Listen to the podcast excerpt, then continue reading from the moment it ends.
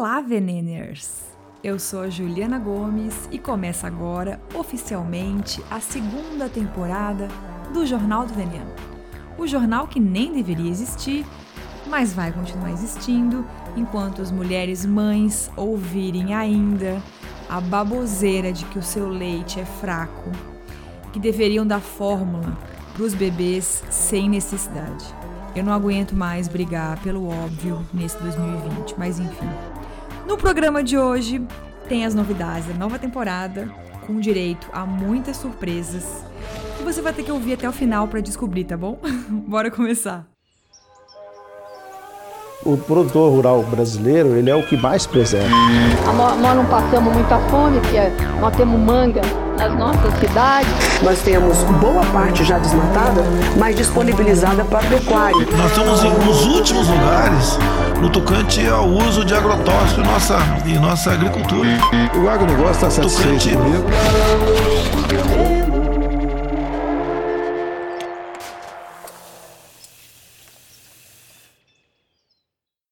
E aí, me diga, sinceramente, sentiu saudades das tretas alimentícias desse podcast?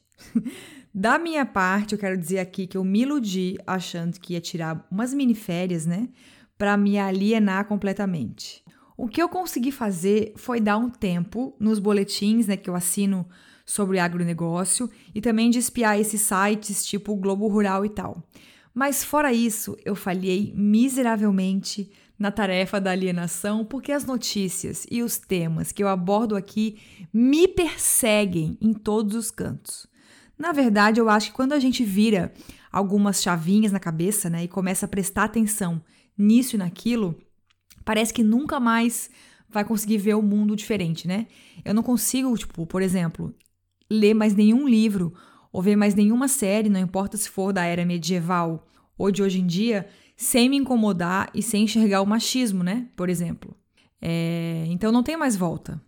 Para você ter noção, nesse fim de semana eu fui dar uma espiadinha na novela A Indomada, que chegou agora na plataforma de streaming da Globo, né? Aí tava eu lá dando uma leve espiada na novela para relembrar o enredo, porque eu sou noveleira sim, já fui muito pior e eu era obcecada por essa novela especificamente. A cidadã brasileira aqui achava que ia dar uma relaxada, né? Vendo a novela velha. E de repente, eu me deparo com uma história que se desenrola a partir de uma família herdeira de uma mega fazenda de cana-de-açúcar lá em Pernambuco. No primeiro capítulo, o fazendeiro já descasca os funcionários cortadores de cana, fala em ampliar as terras a qualquer custo, tipo foda-se as leis ambientais. E passando a boiada. E ainda soltou a pérola de que tá nem aí para a produtividade da fazenda, da safra, porque se der tudo errado, ele coloca mais um empréstimo nas costas do governo. Eu fiquei passada. Duvido que a Globo colocaria uma crítica desse tipo no ar hoje em dia, né? A gente não consegue descansar nem um único segundo, porque o agronegócio tá até na ficção. Nesse caso, eu amei a crítica, né? Enfim, nem parece que é a emissora daquele comercial, o Agro é Pop. Agro é tech, agro é pop, agro é tudo. Tá na Globo. Mas continuemos. Segura aí que eu tenho muita coisa para falar antes de começar o programa oficialmente. E vão ser muitas horas de aviso, porque tem muita novidade rolando aqui, tá? Eu preciso começar, antes de mais nada, agradecendo as mensagens que eu recebi reclamando de saudade do Jornal do Veneno. Teve gente que me contou que ouviu tudo de novo várias vezes. Eu não sei como foi possível, gente. Também amei saber que tem muita gente preocupada se o podcast ia voltar, se não ia voltar, que eu desistisse de vez por conta, né, da pandemia, enfim, tudo que tá rolando com a gente. Pois não, eu não tô ótima, né, com tudo que tá acontecendo agora no, no Brasil e no mundo. Se você está ótimo, tem alguma coisa errada com você, me perdoa, meu anjo. Mas estou levando a vida, né? E se a Nestlé e os senhores do agro não desistem e seguem firmes, a gente também segue. Outra coisa que me deixou muito chocada foram as mensagens de pessoas de outros países que também ouvem o Jornal do Veneno. Gente da Argentina, de Portugal, de Angola. Eu fiquei realmente surpresa ao saber que tem pessoas não brasileiras, né, ouvindo isso aqui também, mas depois, pensando melhor e conversando com elas, a ficha caiu, né? O Brasil ocupa um lugar muito importante nessa grande engrenagem complexa e gigante que é o agronegócio, né? Tipo, a podridão que rola aqui também respinga na Argentina, também vai chegar nos países africanos, né? E os portugueses querem entender melhor o papel da Europa nisso tudo, né?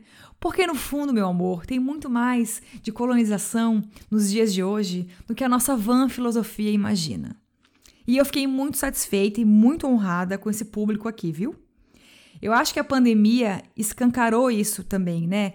Não dá para discutir desmatamento, agrotóxico, ultraprocessado, criação industrial de animais e tal, só dentro de cada país. Tem muita coisa envolvida e muita hipocrisia, né, por parte dos países ricos. Aliás, eu preciso parar com essa mania de falar países ricos, porque essa expressão esconde muita coisa, né? Esses dias eu ouvi o chefe Guga Rocha falar uma expressão maravilhosa que eu já inseri aqui no meu vocabulário. Ele diz que os Estados Unidos são um país pobre, com apenas alguns bolsões de riqueza. E é isso, né? Enfim, lá é um lugar onde as pessoas morrem em casa porque não podem pagar um tratamento de saúde simples. Isso não pode ser chamado de um país rico, gente. A gente aqui ainda tem o SUS com seus 700 mil problemas, mas tem. E eu nem gosto de imaginar como é que seria viver essa pandemia se a gente não tivesse o SUS, né? Enfim. Também recebi muitos pedidos para o Jornal do Veneno virar um podcast semanal. Mas é impossível, gente, infelizmente. Acho que eu não daria conta nem se eu largasse o site e, e o Instagram e todos os outros meus projetos que eu faço. Se tivesse aqui uma equipe por trás, né, para me entregar um roteiro pronto, ou se fosse um formato de podcast um pouco mais informal, de, de conversa, né, tipo uma mesa de conversa com mais gente e tal, e não precisasse tanta pesquisa, tanta checagem de dados, até que rolava, né? Mas essa não é a nossa realidade aqui. Para ter uma noção, uma das coisas que eu vou falar hoje, começar a falar, né? Não vou terminar de falar porque é uma coisa gigantesca. É as diferenças entre os conceitos de agronegócio e agricultura familiar, para não cair num senso comum, né? Enfim. E para trazer essa discussão aqui, aqui sempre, eu fiz uma varredura em artigos e publicações que levou pelo menos dois dias, entende? Agora deixa eu aproveitar esse gancho para apresentar as novidades dessa temporada. Eu quebrei a cabeça aqui pensando em como tornar esse podcast menos pesado para eu produzir e para você também ouvir aí, né? Porque a gente tem tido umas semanas de muita, mas tanta notícia bizarra com esse desgoverno de bosta, mais essa peste que ninguém sabe quando que vai acabar, que dá vontade de passar um mês só vendo vídeo de gatinho, né? E eu não quero fazer esse papel aqui de anunciar cada 15 dias os recordes de desmatamento, aprovação de novos agrotóxicos, né? Enfim, aumento da fome. Nem se eu fizesse acupuntura e massagem de pedras eu daria conta, né? Enfim. Então, quem que vai aguentar um negócio tão trágico desse? Além do mais, a gente já tem muita coisa maravilhosa de conteúdo por aí, feito por muita gente super competente, que eu citei várias vezes aqui, inclusive. Relembrando, tem pessoal do site De Olho nos Ruralistas que investiga e divulga as podridões do agro, a Agência Pública e o Repórter Brasil, tem o Joio e o Trigo também, que são incríveis e eu amo esses conteúdos, divulgo para Deus e o mundo. Então eu decidi que a partir de agora o Jornal do Veneno vai focar mais em decifrar as estratégias de marketing e comunicação por trás do agronegócio e da grande indústria de alimentos, tá? No primeiro bloco de cada episódio, que eu vou chamar de Treta News ou Agronews como sempre, eu vou resumir aqui o contexto das novidades, as novas ofensivas dos ruralistas, das multinacionais. O que, que eles andam articulando para melhorar a imagem deles, que bosta eles andam tentando colocar na nossa cabeça. E, óbvio, eu vou continuar respondendo e oferecendo um contraponto às bobagens que os influenciadores e jornalistas pagos pelo agro publicam por aí, tá? Outra novidade é o bloco É Verdade ou é Mito? Glifosato causa câncer? Brócolis é fonte de proteína? Sementes transgênicas aumentam a produtividade das safras? Existem fontes vegetais de vitamina B12? Tem hormônio no frango? Agroecologia exige criação de animais? Aspartame causa Alzheimer? É esse tipo de coisa que eu vou tentar responder aqui ou chamar convidados que me ajudem nessa, tá? Tem mais. Não dá para esquecer que a gente tem eleições municipais em novembro, né? E tem muita, mas muita coisa que prefeitos e vereadores podem fazer para melhorar o nosso sistema alimentar. E esse vai ser o tema do bloco. No programa de hoje, eu começo falando de restaurantes populares, tá? E antes de chegar no velho e bom quadro das boas notícias, tem mais um que foi muito pedido, que é o bloco Me Engana Que Eu Como. Nele, eu vou destrinchar alguns produtos que são tendência e analisar a jogada de marketing por trás deles. Ha, é isso. Depois de sete horas explicando as novidades todas, comecemos oficialmente a bagaça desse programa.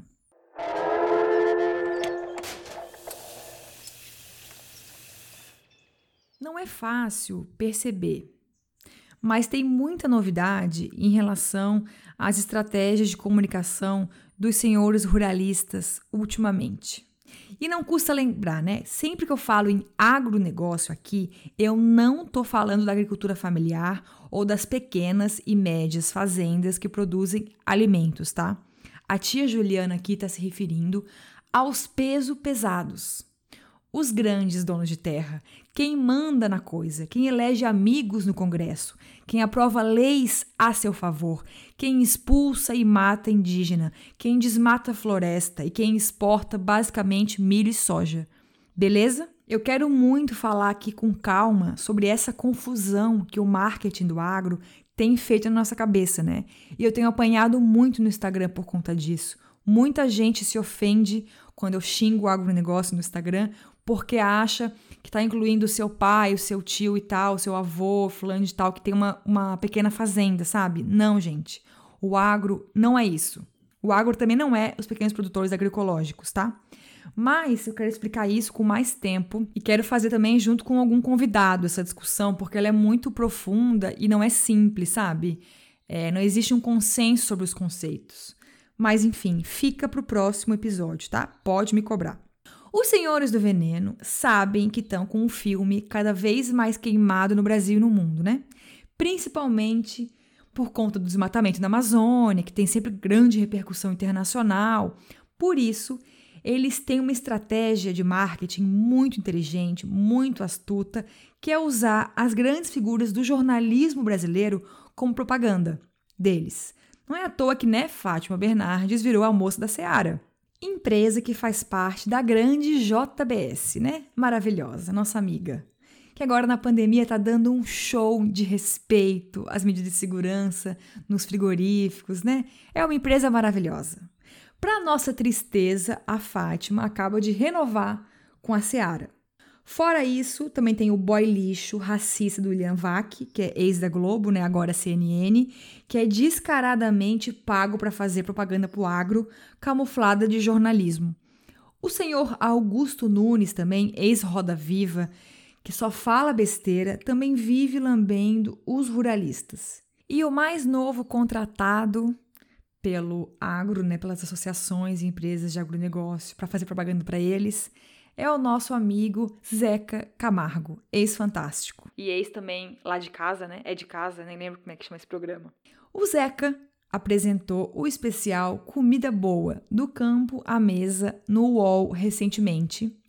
E esse especial é uma propaganda descarada da Crop Life, uma associação do agronegócio comandada por ninguém menos que o fundador do Partido Novo, o senhor Christian Lobauer, ex-vice-presidente da Bayer também. Coisa linda, né? É novo, é diferente, vamos votar sem medo. Esse especial, apresentado pelo Zeca, tem toda a cara de jornalismo. É como se ele tivesse lá tentando responder às nossas dúvidas enquanto cidadãos brasileiros preocupados com o que comem, sabe? E fica muito difícil entender que aquilo ali é um comercial. Isso é muito comum. Vamos só ouvir um trechinho para você ver. Passo a, palavra aqui para o Christian agora. Qual é o, o impacto do uso desses defensivos agrícolas hoje? Olha, se você pegar os dados das Nações Unidas, é, entre 20% e 40% de perdas agrícolas uhum. ocorreriam se não houvesse defensivo agrícola, uhum. na média mundial. Né? Então você tem aí um ganho de produtividade, na verdade. Você ganha, produz mais combatendo a, a, as, as doenças e as pragas. Depois você tem uma melhor, um barateamento do alimento, porque quando você tem estabilidade de fornecimento e quantidade, você tem um preço melhor. E talvez um ponto mais interessante é que quando você consegue maior produtividade naquela, naquele espaço de terra, você não expande para outras terras. Por exemplo, desmatamento, como o pessoal fica aflito com esse negócio da expansão da agricultura. Quanto mais você produz naquele espaço, com maior produtividade, menos desmatamento, menos ocupação de outras áreas. Uhum. Eu sempre fico impressionada com a cara de pau dessa gente. Peroba neles! Primeira coisa, assim, ó, a gente sempre tem que, quando ouve alguma coisa, alguma informação, é entender quem que tá falando. Se a pessoa tem rabo preso. Um presidente de uma empresa de agronegócio é óbvio que vai defender agrotóxico, transgênicos, porque ele quer lucrar mais para suas empresas, né? Por exemplo, também, se uma pesquisa mostrou que vinho tinto faz bem para o coração, quem patrocinou a pesquisa? Tem rabo preso? Quem que está por trás? Alguém vai lucrar com isso? A gente tem que cuidar muito com a fonte dos dados e informações que a gente ouve por aí, porque sempre tem alguém que quer lucrar com isso. A gente tem que buscar pessoas que falem que não tenham rabo preso, né, que sejam independentes. Enfim, a razão que explica o preço menor dos alimentos com agrotóxicos é o número surreal de ajudinhas e presentinhos do governo. Eu já falei isso aqui 600 vezes. Essa galera não paga SMS, tem as suas dívidas perdoadas, consegue empréstimo com muita facilidade pelo governo e é por isso que os preços são mais baratos. Se a gente invertesse e desse isso para os produtores agroecológicos, aí os orgânicos iam ficar muito mais baratos, entende?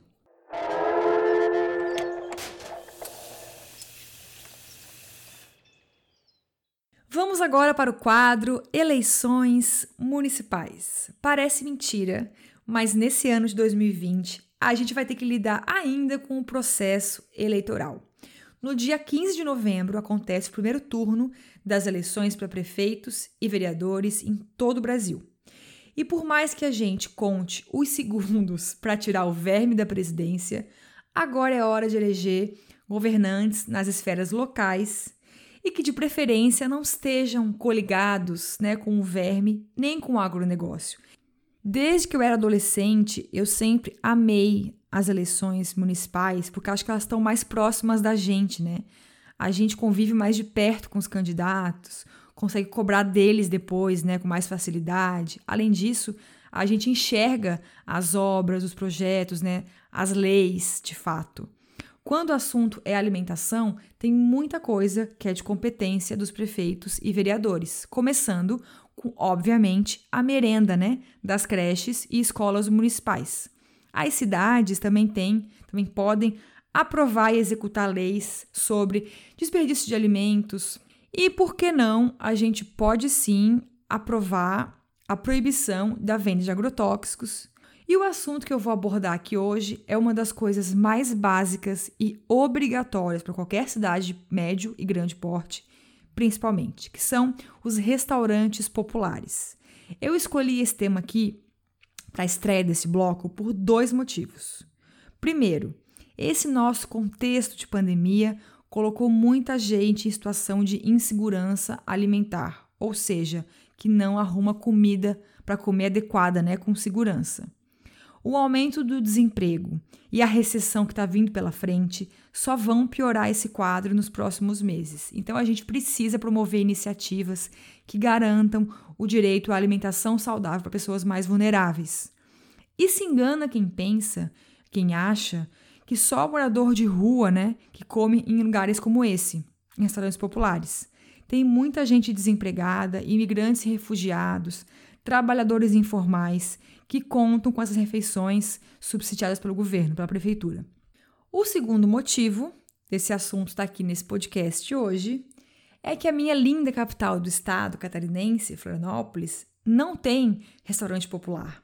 E a gente está aqui com super, uma super pressão no atual prefeito, senhor Jean Loureiro, para conseguir aprovar e incluir o restaurante popular na lei orçamentária anual de Florianópolis de 2021. Vergonhosamente, esse povo daqui se vangloria por ser europeu e ter uma qualidade de vida maravilhosa, mas somos uma das únicas capitais brasileiras sem restaurante popular. É surreal. E de acordo com o Bolsa Família, com o cadastro do Bolsa Família, a gente tem aqui quase 17 mil pessoas em situação grave de vulnerabilidade social. E como tá aí na tua cidade? Tem restaurante popular? Tá funcionando agora na pandemia? Ele atende quantas pessoas? Ele está num bairro central de fácil circulação? Ele dá conta da demanda? Aproveita agora esse momento das eleições municipais se aproximando para cobrar os teus candidatos, viu? E para fechar esse bloco, eu quero agradecer o trabalho incansável dos membros dos Conselhos Municipais de Segurança Alimentar e Nutricional, né, os CONSES, que sempre estão brigando para que todo mundo tenha direito à alimentação adequada, né? Aqui em Floripa também essa galera está muito firme e muito forte nessa luta. Eu vou deixar o link da, da petição para todo mundo assinar lá no episódio que vai estar tá no blog, tá? Junto com os outros links que foram fontes deste episódio do Jornal do Veneno. Beleza?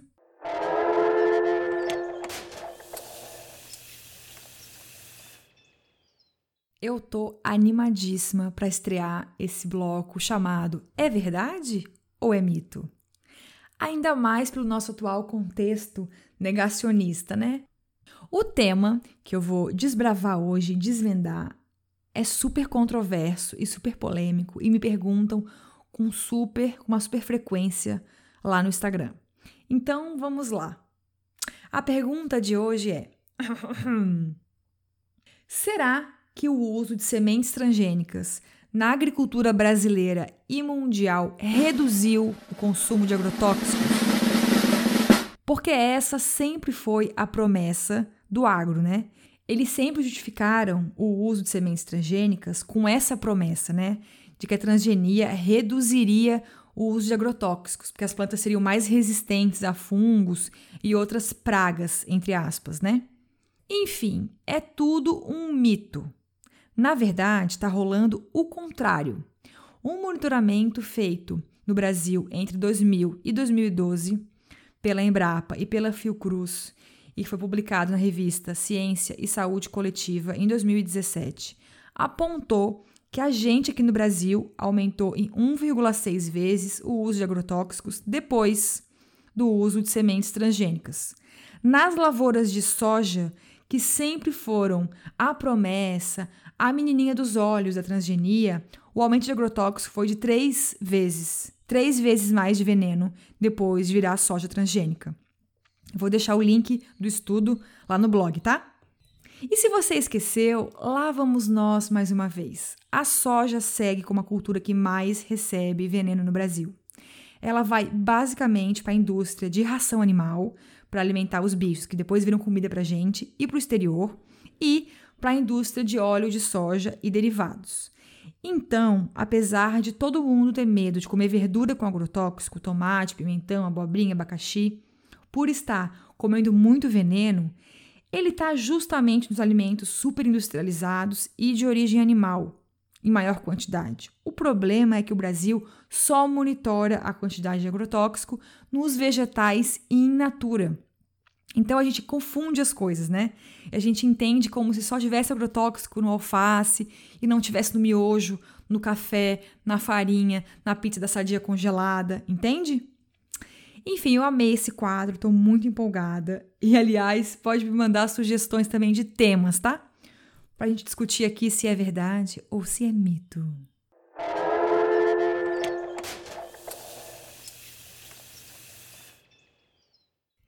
Chegamos ao quadro mais sonhado e esperado deste podcast. O povo me cobra isso há 600 anos. Então vamos lá. Com vocês, o quadro me engana que eu como. A cada episódio vamos investigar um modismo alimentar, uma tendência, a mais nova cafonice, a última novidade em lavagem cerebral da indústria ou as velhas artimanhas que prevalecem até hoje. Eu tenho tanto, mas tanto conteúdo separado para esse bloco chega a me dar taquicardia de ansiedade. Mas enfim, um produto que seria perfeito para abrir esse bloco seria o Activia, né? Com aquela promessa mágica de fazer o intestino das pessoas funcionar. Por conta disso, a Danone, que criou essa marca, né, teve que pagar uma multa de 21 milhões de dólares nos Estados Unidos por propaganda enganosa. Mas não é novidade esse caso, né? Já falei sobre isso no Instagram. É só você buscar lá no meu feed a fotinho do iogurte para relembrar esse caso, tá? Não vou ficar muito repetitiva, não. Então eu escolhi um produto muito parecido para inaugurar esse bloco, que é o leite fermentado da Yakult e seus derivados genéricos mais baratos, como o tal do chamito da Nestlé. E como eu bebi essas coisas na minha vida, na minha infância principalmente, minha deusa. Eu lembro dos comerciais como se fosse hoje. Tem até um feito pela Sandy, pelo Júnior, que a gente obviamente vai relembrar aqui. Escute aí pra gente. Sandy Júnior! Todo dia eu abro a geladeira, pego um Yakult e começa a brincadeira. Lactobacilos, tipo especial, só o Yakult tem. É mais gostoso, saudável de verdade. E dá um Yakult que é bom e só faz bem. Todo dia eu abro a geladeira, pego um Yakult e começa a brincadeira. Não troco Yakult por nada. Yakult, sabe Yakult. A publicidade dirigida a crianças é proibida no Brasil, né? não custa lembrar. E não só nos alimentos, é tudo que é tipo de produto. Mas, apesar disso, a gente também sabe que a grande indústria continua dando os seus jeitinhos. Enfim. Só que vamos começar do começo, né? Que foi a sacada genial desse tipo de produto. Não sei se você sabe, mas a Yakult é uma multinacional japonesa. Diz a empresa que a ideia do produto começou nos anos 20, quando rolou um surto de crianças com problemas gastrointestinais lá no país asiático, e o médico começou a pesquisar formas de prevenir essa doença a partir do consumo de lactobacilos, que são bactérias legaisinhas que protegem a flora intestinal. Beleza. Aí, a Yakult patenteou um lactobacilo específico, o salvador da pátria, que ficou chamado de Lactobacillus casei shirota. E só ela, só a Yakult pode vender ele no mundo. E para aumentar a venda do produto do Yakult, né, a empresa começou a fazer aquilo que toda grande empresa ama fazer: patrocinar estudos que as beneficiem. Se você jogar hoje Yakult no Google, você vai ficar impressionado com a quantidade de vídeo de médico, estudo e reportagem defendendo o Yakult como se fosse o suprassumo da saúde e o bálsamo da cura de doenças e da imunidade e da flora intestinal. É surreal. E é mais surreal ainda que sempre defendem o consumo diário, até em crianças pequenas, eu até achei aqui na internet uma tese de doutorado da USP, da Faculdade de Saúde Pública da USP, publicada em 2006, sobre os benefícios desse lactobacilo da Yakult especificamente. Graças ao bom Deus que Glória hoje a USP não permite mais, né, que empresas patrocinem bolsas de doutorado e mestrado da área da saúde, porque, né, é surreal. Eu não vivo numa bolha, claro, ingênua, né, enfim, de achar que as empresas de alimentos são agentes de serviço social e de caridade, né? É óbvio que elas estão aí para vender mais e para lucrar mais, porque né, sistema capitalista. Então, é super compreensível que elas invistam em marketing. Não tem nenhum problema nisso. O problema é quando a ciência vira marketing. É quando a gente confunde marketing com benefícios para a saúde, entende? E é um absurdo que até hoje a gente ainda permita que essas empresas financiem pesquisas científicas.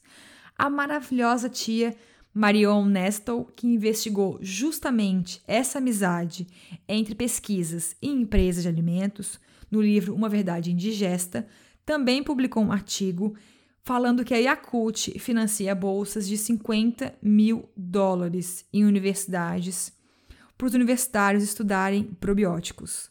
E outra, a gente já sabe, né? Já é um consenso científico que probióticos, sim, são importantes e são muito saudáveis. Mas ninguém precisa de Yakult ou de Chamito para consumir probióticos, né? A gente pode fermentar bebidas vegetais naturalmente em casa, como a humanidade já faz há 900 milhões de anos. Kefir, kombucha, chucrute e iogurtes naturais são algumas das opções, né?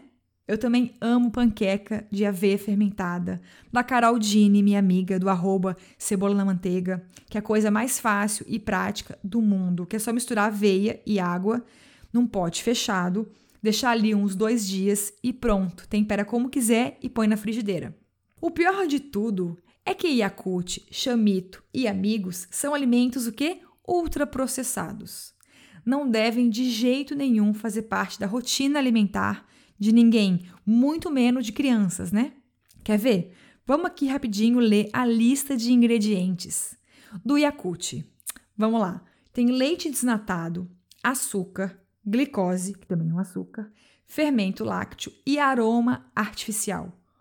Ou seja, as pessoas acham que estão bebendo um suprassumo da saúde e estão bebendo dois tipos de açúcares e mais um aromatizante artificial.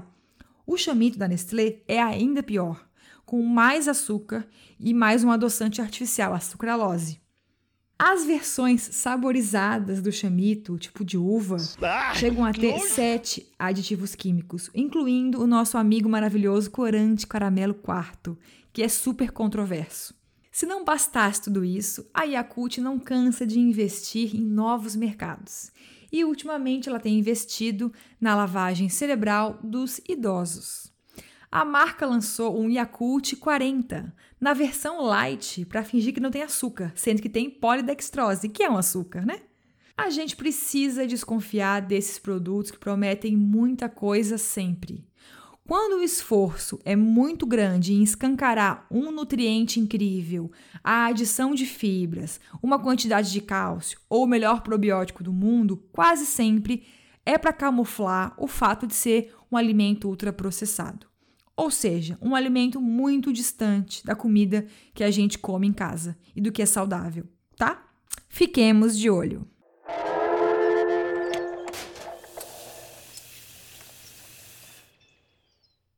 E para fechar esse programa, vamos para a notícia que resgata o nosso pingo de fé na humanidade. Nesse caso, a fé na justiça. Eu sempre falo aqui que demarcação de terras e a sobrevivência de povos indígenas são questões indiscutíveis, né? E devem ser uma pauta e uma luta nossa diária.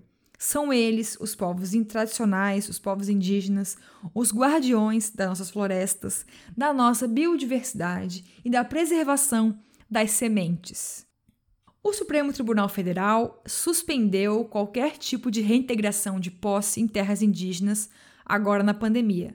Mas mesmo assim, sempre tem um juiz ou um desembargador para prestar grandes serviços aos empresários e ruralistas desse país, né? No sul da Bahia, a aldeia Pataxó Novos Guerreiros já está com o processo de demarcação de terra indígena em andamento. Mas uma empresária, dona de um aeródromo, que é um local de pouso né, de aeronaves pequenas, reivindica um terreno de 400 metros que faz parte do território indígena. A moça conseguiu, agora no mês de agosto, um mandado de reintegração de posse, mas, finalmente, amém Jesus, a Justiça Federal da Bahia conseguiu impedir a reintegração de posse e suspender o mandado. A gente segue de olho acompanhando esse caso, porque chega de genocídio, né? Pelo amor de Deus, gente, e invasão de terra dos povos originários. E isso que eu falei que a segunda temporada seria super leve, né? Ai, minha deusa.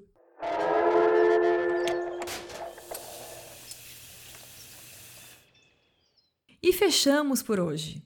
Se curtiu o programa, manda para Deus e o mundo, menos para os parentes bolsominions, né?